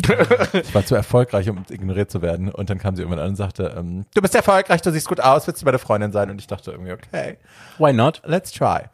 Und ja, und dann, sie hatte mir halt immer diese Geschichten von Mykonos erzählt, dass da echt die heißesten Heterotypen irgendwie rumstehen und sind alles super heiße Griechen und super sexy und bla bla bla und wollen nur mit Leuten wie uns Sex haben. Und ich habe immer gedacht, das ist halt so Seemannsgarn. Ne? Und ist das so? Schatzi, ähm, Tell me about it. Girl, es war wirklich mein zweiter Abend. Mein erster Abend war relativ unspektakulär auf Mykonos und mein zweiter Abend, wir sitzen, wir hatten so ein Mofa und wir mussten immer, also unser, unser Haus war am anderen Ende der Insel. Das war in Agios Ioannis, also am Nordende der Insel, meine ich. Und wir mussten dann, Mykonos ist ja super windig, ne? Und wir mussten uns, haben uns zu Hause aufgetranst und mussten dann zu zweit auf dem Mofa ohne Helm, nur mit den riesen Dutten auf, äh, auf dem Mofa durch den Wind äh, zum Club fahren. Und kamen da an, haben unsere Show gemacht. Und ich habe immer noch nichts gesehen, was diese Theorie oder diesen Claim von ihr irgendwie bestätigt hätte. Und sind dann auf dem Weg zurück zu unserer, zu unserem Haus und fahren die Straße lang. Ich sitze hinten, Melly fährt, ich habe ja keinen Führerschein. Und dann stehen wirklich vor uns an der Hausecke stehen zwei so Bilderbuch-Porno-Griechen, Heten, tätowiert, sau sexy, stehen so an der Hausecke und rauchen. So, wie man halt so da steht und raucht, wenn man Okay. nichts anderes zu tun hat. Was man halt so macht. Ja, so hey. Und Melly steuert, kichert noch so nach hinten und sagt so, hey, hey, Breakout, pass mal auf. Und steuert dann auf die Typen zu und hält das Mofa an und guckt die an und plinkert dann so in so bester Marilyn Monroe-Manier und so, hey, do you guys have a cigarette for me and my sister? Und dann haben die sofort angefangen, irgendwie an den Hosentaschen rumzunesteln, waren sehr aufgeregt.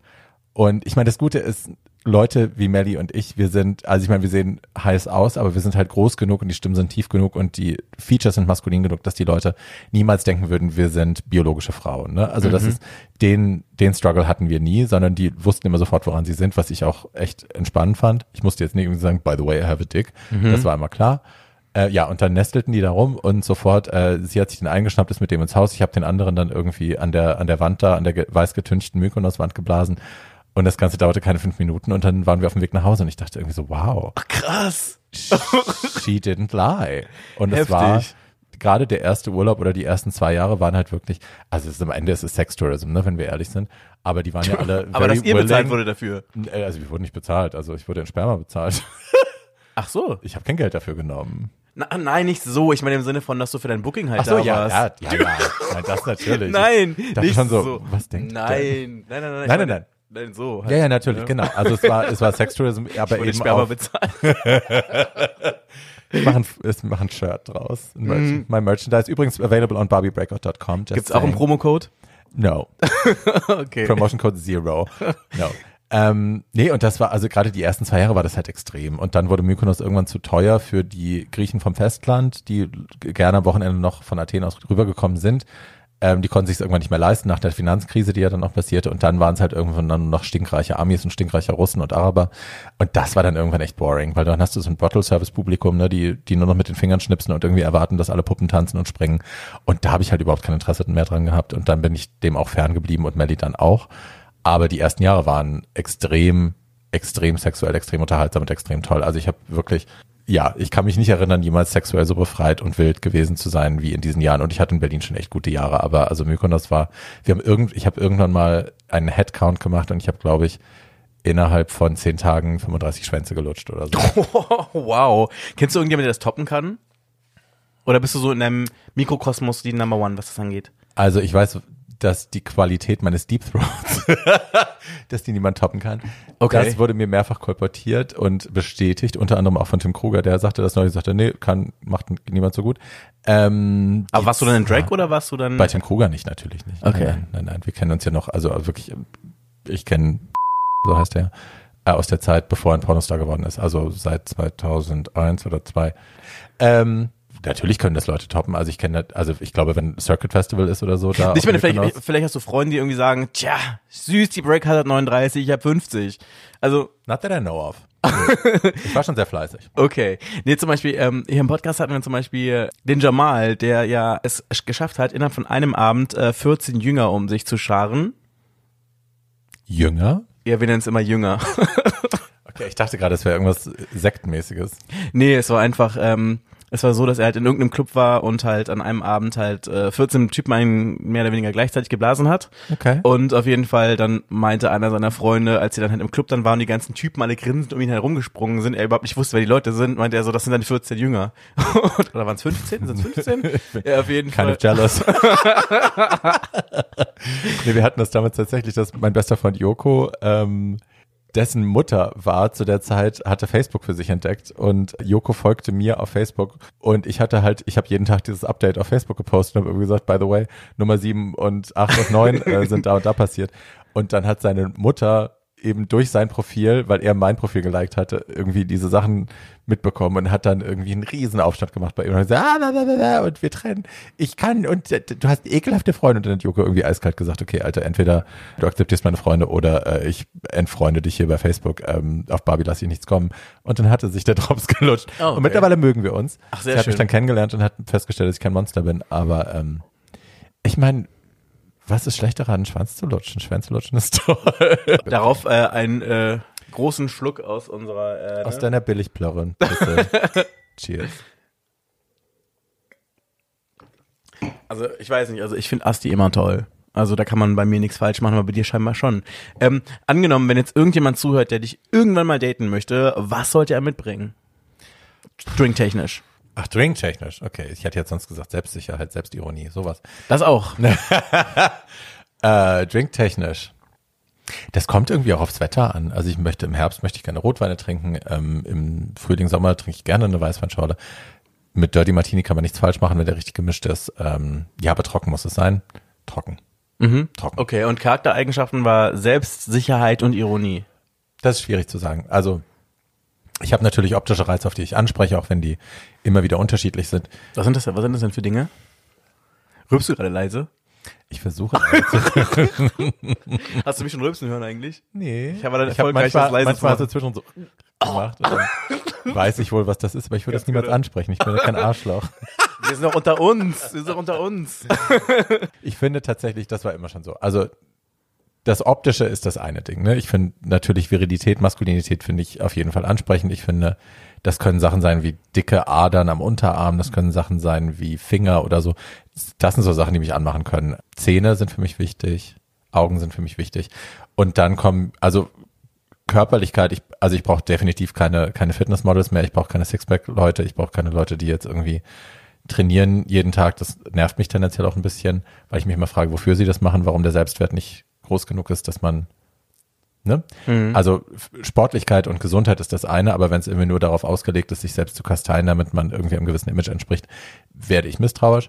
Aber Es ist ja auch ganz ehrlich nicht sexy, wenn du mit einer Person nicht richtig essen kannst, oder? ich bin so froh, dass du das sagst. Also ich, kennst du dieses Buch? Es gibt dieses eine Buch, wo sie, wo sie es runterbrechen, was für ein Liebeskommunikationstyp du bist, also wie du deine Liebe kommunizierst. Ja, furchtbar. Mein Ex-Freund hat das mit mir gemacht. Das war ihm ganz wichtig. I never did that, aber Furchtbar. wenn Leute mich fragen, und ich glaube nicht mal, dass das als Archetyp vorkommt in diesem ganzen, in diesem, in dieser ganzen Theorie, in diesem ganzen System, ich kommuniziere meine Liebe extrem dadurch, wie ich mich um Leute kümmere. Ich bin sehr mütterlich und durch Kochen. Mhm. Also, du ich, kochst dann wirklich, wenn du jemanden magst? ja, ich, also wenn ich in einer Beziehung bin, die Leute werden immer dick, weil ich jeden Abend koche, weil ich, wenn ich jemanden liebe, will ich wirklich, dass der das Beste hat und für mich ist eben kulinarisches, olfaktorisches, was auch immer, alles, was irgendwie mit sinnlichen Reizen zu tun hat, ist für mich extrem wichtig.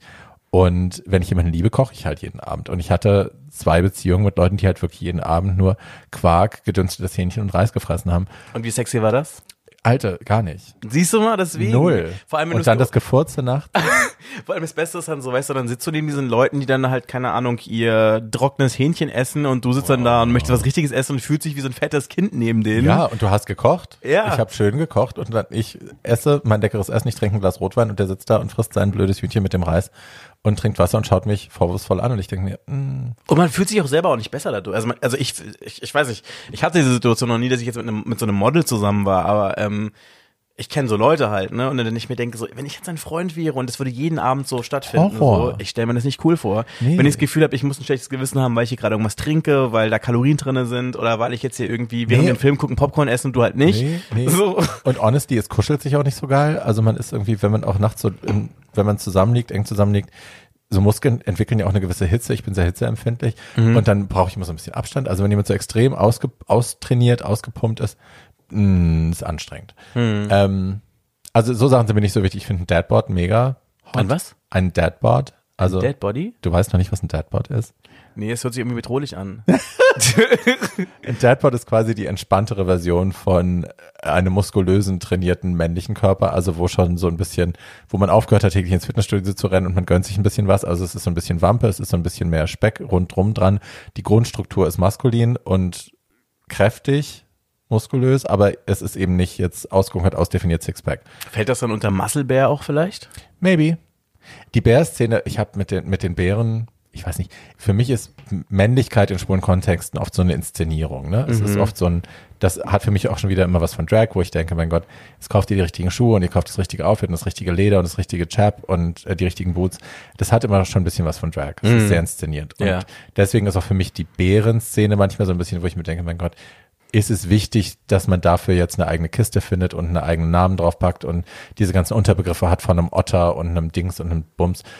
Das ist mir manchmal zu viel. So, also ich will das überhaupt nicht denen absprechen, aber ich finde manchmal für mich nimmt sich das zu ernst. Aber was die Körperform angeht, finde ich es auf jeden Fall ansprechend. Das finde ich sexy. Also einfach eine entspannte Männlichkeit, keine, die so, die so sehr darauf aus ist, sich zu perfektionieren und sich zu, zu geißeln und ja. Kennst du das, wenn du Leute kennenlernst, also Typen, und dann schicken die dir die ersten zwei Sprachnachrichten oder ich weiß nicht, ob du oldschool bist, mit Leuten telefonierst, aber auf jeden Fall Sprachnachrichten? Also ich liebe Sprachnachrichten. Okay, die ersten zwei Sprachnachrichten sind dann so, dann spricht der Typ so, Hallo Barbie, na, wie geht's dir? Um dann irgendwie so drei, ich ja nun auch. um dann drei, drei Sprachnachrichten später dann so zu klingen, oh mein Gott, du machst auch RuPaul's Drag Race, kennst du das? Ähm. Wenn Leute sich quasi so verstellen und irgendwie versuchen, was ma- Maskulineres darzustellen als das, was das sie normalerweise sind. Aber finde ich da mal so ein Zeit. Phänomen. Ja, ja, natürlich, natürlich, natürlich. Natürlich kenne ich das. Und ich bin tatsächlich da auch mit mir selber im Diskurs, also ich beobachte mich selber dabei und schlag mir selber auch ab und zu auf die Finger, dass ich da auch selber so gepolt bin. Also ich, ich bin jemand, der natürlich Leute, ich finde Schwule doof, die sagen, der ist mir zu feminin oder der ist mir zu tuntig oder so, damit kann ich nichts anfangen. Solche Leute finde ich doof, die gucke ich von quasi von oben herab an und denke mir, mein Gott, wie unwoke bist du denn, dass du irgendwie, dass du so ein ents- unentspanntes Verhältnis zur Männlichkeit hast. Andererseits habe ich auch mit keinem Menschen Sex gehabt, der irgendwie feminin, weiblich und femme ist, sondern für mich, die Triggerpoints für mich sexuell sind natürlich auch äh, Männlichkeit. Und das ist ein gewisser Spagat, aber ich bin mir dessen bewusst, aber ja, das ist ein gewisser Spagat. Und ich hoffe, dass das so eine Prägungssache ist, ne? dass wir, dass wir alle, die wir in einer weiblichkeitsfeindlichen Gesellschaft aufgewachsen und geprägt worden sind, dass der Grund, warum wir so sind, dass es deswegen ist, weil wir das einfach so verinnerlicht haben und dass kommende Generationen entspannter aufwachsen können. Mit einem entspannteren Männlichkeitsbild, wo man dann eben Weiblichkeit nicht mehr als offensive empfindet. Also allein, dass ich jetzt meine Perücken hier im Schlafzimmer stehen habe auf Köpfen, ist ja auch schon so ein Ding. Ich kenne so viele Leute, ich kenne so viele Drag Queens, die ihre Perücken und all ihr Drag irgendwie in Kisten unterm Bett verstecken, damit bloß die Dates, wenn sie irgendwie von Grinder irgendwie einen Typen nach Hause kommen, nicht sofort ausreißen nehmen. Weil das eine Erfahrung ist, die sie ganz oft gemacht haben. Ne? Der Typ kommt nach Hause und sieht die Wigs und sagt sich, um Gottes Willen, du bist eine Transe, Kann ich nicht, mache ich nicht, ich bin weg. Ich muss dich aber noch zwei Sachen fragen auf jeden Fall.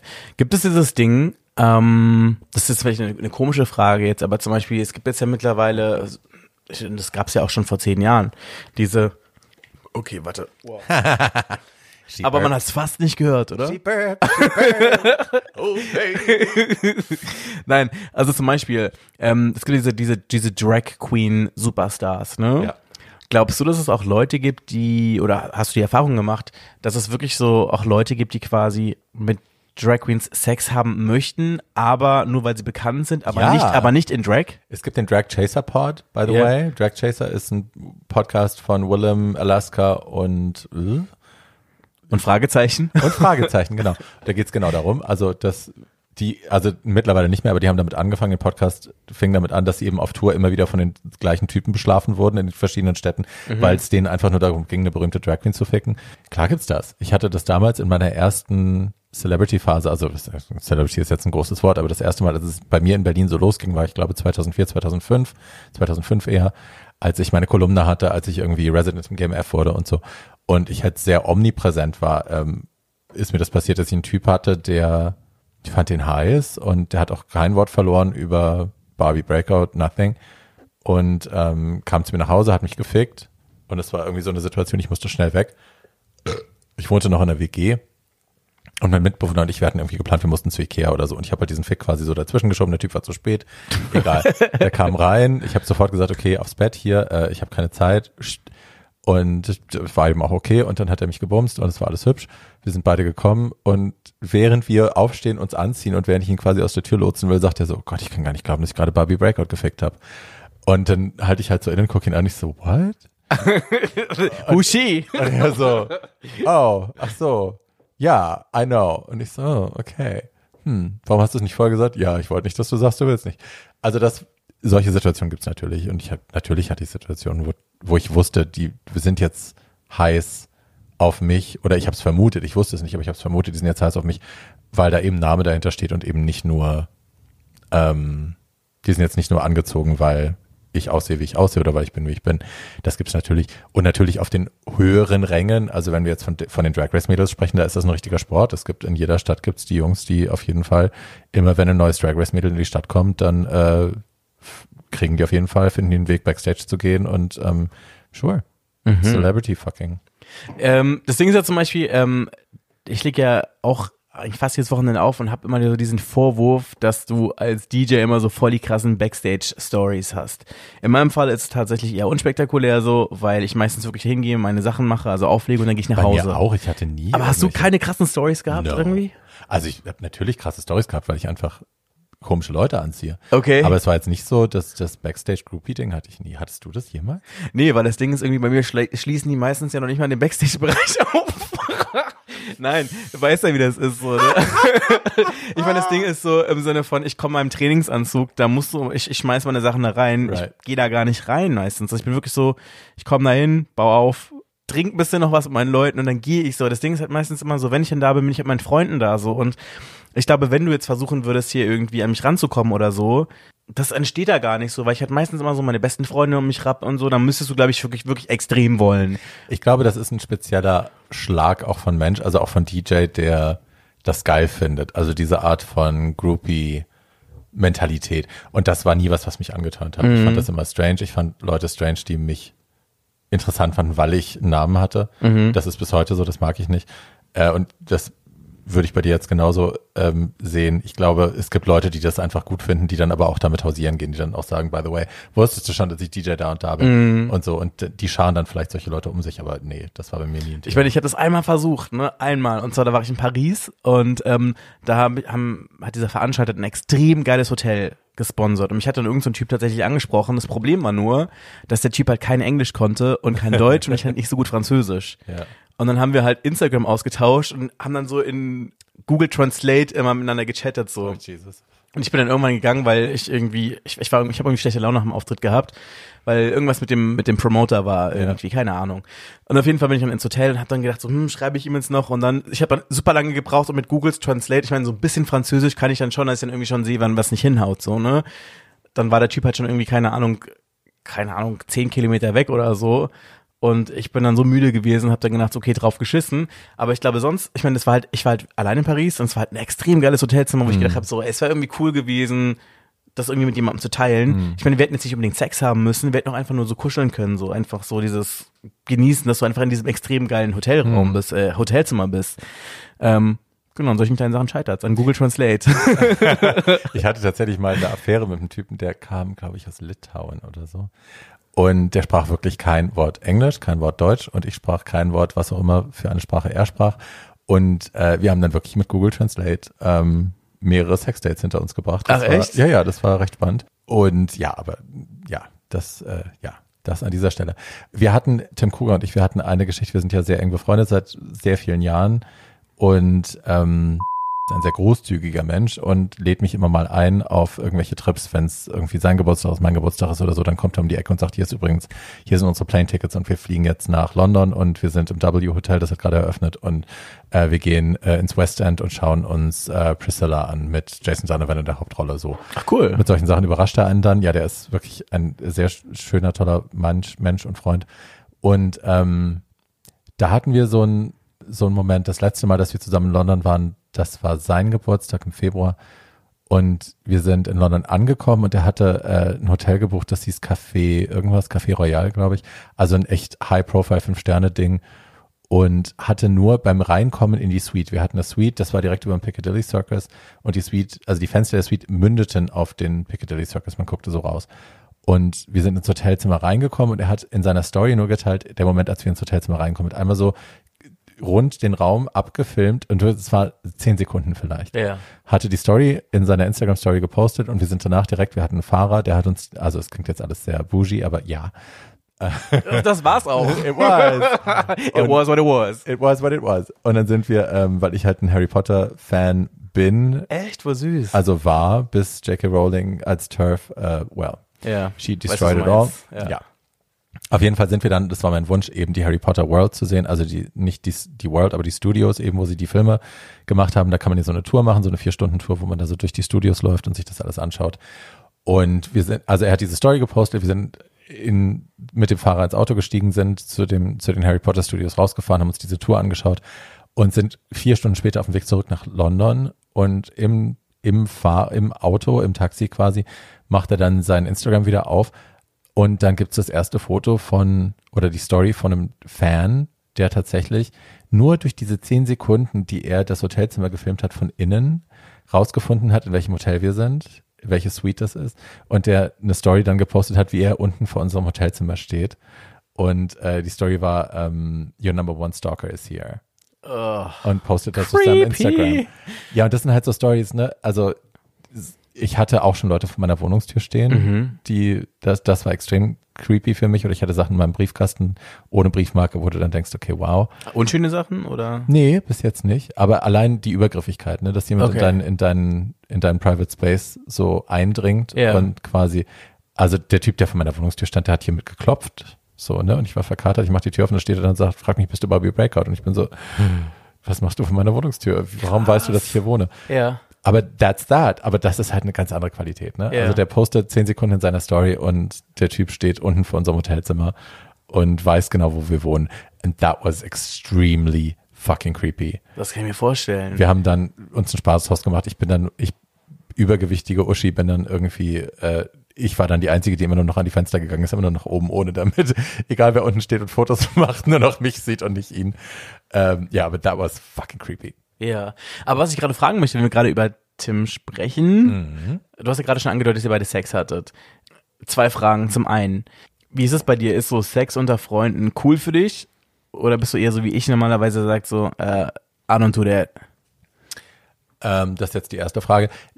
Also normalerweise, wir waren damals nicht so eng befreundet. Wir haben uns da gerade kennengelernt und ich glaube, wir haben beide geguckt, also wir fanden uns hot und haben geguckt, was da geht und was nicht geht. Und dann haben wir Sex miteinander gehabt, ich glaube zweimal. Und haben dann auch realisiert, okay, wir sind wahrscheinlich als Freunde besser dran. So. Lustigerweise sind die Freunde, meine Freunde sind keine Leute, die ich sexuell attraktiv finde oder selten. Ich glaube, es ist für mich, wie soll ich das sagen? Warte mal, ich muss rülpsen. Ich glaube, wir sind bei 14 jetzt langsam, oder? wir müssen den Counter, müssen so, so einen Klingelton einbinden sie jedes Mal, ne? Ähm, für mich, also für mich schließt sich Sex unter Freunden nicht aus. Aber lustigerweise habe ich sehr viele Freundschaften mit Leuten, mit denen ich mal Sex hatte. Und dann haben wir beschlossen, dass das nicht unsere Ebene ist. Und das, was dann danach übrig geblieben ist, ist wichtiger. So. Also es würde sich für mich nicht ausschließen, aber ich bin, eigentlich mischt sich das für mich nicht gut. wenn Okay. ich ehrlich bin. Dann die zweite Frage. Ähm, ich glaube, dass ganz viele Leute so diese Fantasie haben, mit ihren Lieblingspornodarstellern Sex zu haben. Ich weiß ja nicht, wie viel Erfahrung du auf diesem Gebiet sammeln konntest. Viel. Viel. Äh, ich meine, würdest du sagen, lohnt sich das von deiner Erfahrung her oder sagst du so, in meiner Vorstellung war es geiler? Ich glaube, was viele Leute nicht auf dem Schirm haben, wenn sie über Pornodarsteller fantasieren, ist, dass die im Privatleben andere Menschen sind. Also, dass das, was du auf der Leinwand siehst, eben eine Rolle ist und eine, eine Fantasie, die sie bedienen, weil die sich gut verkauft. Und da rede ich jetzt nicht konkret von Tim, weil der macht es au- durchaus authentisch. Aber ich habe mit mehreren anderen Pornodarstellern Sex gehabt im Privaten. Ich war dann doch auch immer überrascht noch, dass das einfach eine ganz andere Baustelle ist. Also dass das, was die machen wollen im Privaten, eben nicht das ist, was ich fantasiert hatte. So, also wenn du jemanden hast, der auf der Leinwand der absolute Hengst ist und der absolute Top und so, Raging, Alpha, Male, ähm, und dann hast du den im Bett und dann dreht er dir den Arsch zu, bist du dann erstmal so, ah, Was ist da los? so. Ich will mal Geld zurück. Ja, aber es ist halt, mein Gott, es ist wie mit allem, mit allen Leuten, die in der Öffentlichkeit arbeiten. Man muss sich halt damit anfreunden, dass es gibt It's Showbusiness, baby. Public Persona, it's Showbusiness, Ja. genau das. Und man befriedigt Fantasien, man verkauft Dinge, die sich verkaufen lassen. Ähm, ich muss noch eine Sache erzählen, bevor wir gleich fertig sind. Und zwar, du hast ein Buch geschrieben. Zwei. Zwei Bücher. Ich habe zwei Bücher geschrieben. Willst du die Titel schnell sagen? Äh, das erste ist tragisch, aber geil. Das ist nicht mehr erhältlich. Aber dein Podcast heißt auch so. ja, ich habe den bewusst so genannt. Und das zweite hieß Girl Bye und äh, das habe ich veröffentlicht und musste es dann sofort aus rechtlichen Gründen wieder zurückziehen. Ich habe alle, also ich habe, weiß nicht gar nicht, ein paar Dutzend Bücher habe ich verkauft, habe die dann zurückgekauft, weil mein Anwalt mich darauf hingewiesen hat, dass ich äh, in große Schwierigkeiten kommen kann, wenn das so veröffentlicht bleibt. Und jetzt sitze ich auf zwei, also auf einem nicht mehr verkauften, nicht mehr aufgelegten und einem, äh, das ich zurückziehen musste. Auf jeden Fall, ich war in der glücklichen Situation, das erste Buch zu lesen. Und äh, seitdem habe ich ein gestörtes äh, Verhältnis zu Fleischwurst. Ich meine, okay, ich bin mittlerweile Vegetarier, aber auf jeden Fall, immer wenn ich Fleischwürste sehe, muss ich immer an dich denken. Was hat es damit auf sich? Oh, Jesus, die Fleischwurst, sorry.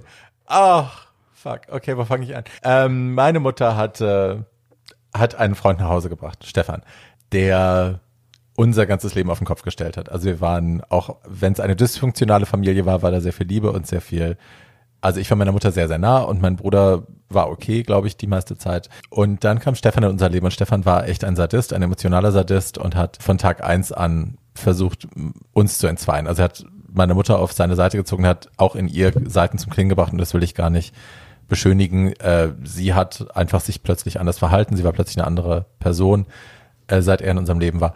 Und das hat uns allen wahnsinnig nicht gut getan. Also wir haben alle sehr gelitten unter ihm und ähm, der war schlimm, der war homophob, der war frauenfeindlich, der war einfach echt ein Schwein, ein widerliches Schwein, muss man so sagen. Und hat es sich zur Aufgabe gemacht, mich jeden Abend beim Abendbrotessen ähm, an den Punkt zu bringen. Ich war damals 13, 12, 13, ähm, mich an den Punkt zu bringen, wo ich, also er hat mich provoziert so lange, bis ich irgendwann getillt bin und dann hat er mich irgendwie versucht lächerlich zu machen. Und ich habe das lange ertragen und irgendwann habe ich geschnallt, okay, ich, ich kann es nicht mehr ertragen, ich muss jetzt irgendwas tun, um ihm das heimzuzahlen. Und es gibt bei uns in Hessen eine Wurstspezialität, die nennt sich Fleischwurst. Fleischwürste werden normalerweise im Ring verkauft. Wenn man das jetzt mit Penissen vergleichen möchte, ist eine komplett, ein kompletter Ring wären wahrscheinlich 30 Zentimeter im Durchmesser, glaube ich, sieben Zentimeter dick. Oh Gott. Also es ist schon stattlich. Und äh, wir hatten an dem Tag einen halben Ring erstanden, meine ich. Also sieben Zentimeter dick trotzdem, aber eben nur die Hälfte, also 15, 16 Zentimeter in der Länge. Und ich wusste, der wird die abends essen. Und ich habe äh, mir dann gedacht, okay, das Einzige, was ich dem Arschloch antun kann, ist für mich, für mein Gefühl, ihm dieses Ding, ähm, ja, zu geben. Und dann habe ich äh, mir die Fleischwurst, meine Eltern, meine Mutter war aus dem Haus, er auch, ich war alleine und ich habe mir die Fleischwurst aus dem Kühlschrank genommen, habe mir eine Flasche Olivenöl geschnappt, bin damit auf mein Zimmer und habe mir das ganze Ding eingeführt, habe mir die Fleischwurst unter großen Schmerzen in den Arsch gezwängt, ich habe gelitten, ich hatte mich vorher auch nicht gespült, das will ich an der Stelle auch nochmal deutlich sagen. Oh Gott. Ja. Und dann habe ich sie wieder rausgezogen, habe sie sauber gewischt und habe sie zurück in den Kühlschrank gelegt. Und als wir dann abends am fulminant gedeckten Abendbrottisch saßen, hat meine Mutter ihn gefragt, äh, ob sie ihm die Fleischwurst noch aufwärmen sollte. Und er hat gesagt, nein, die ist mir am besten kalt. Und sie hat gesagt, okay. Und dann hat sie sich hingesetzt und habe ich ihm zugeschaut, wie er den ganzen halben Ring verdrückt hat. und ich liebe dieses Zitat, Rache ist ein Gericht, das man am besten kalt serviert und Fleischwurst in diesem Fall wohl auch. Wir sind am Ende. Barbie, gibt es irgendwas, was du auf jeden Fall noch äh, an berühmten letzten Worten an die Zuhörerschaft und an die Nachwelt äh, richten möchtest? Ich habe jetzt keinen keinen Kanon an, an Zitat-Highlights vor mir. Das Wichtigste ist, ihr Leute da draußen, schämt euch nicht, wenn ihr Sluts seid. Schämt nicht andere Leute, wenn sie Sluts sind. Ähm, habt keine Angst vor Leuten mit HIV oder mit anderen äh, Infektionen oder Krankheiten. Es gibt keinen Grund mehr, zumindest hier in der westlichen Welt, dass man uns anders behandeln muss als andere. Habt keine Angst vor Weiblichkeiten als schwuler Mann. Traut euch selbst weiblich zu sein, wenn ihr das bei euch empfindet. Und ansonsten habt mich gern. You know what time it is. It's time for a booty call. Das ist der 030 Booty Call, der Berlin Dating Podcast mit Caramel Mafia.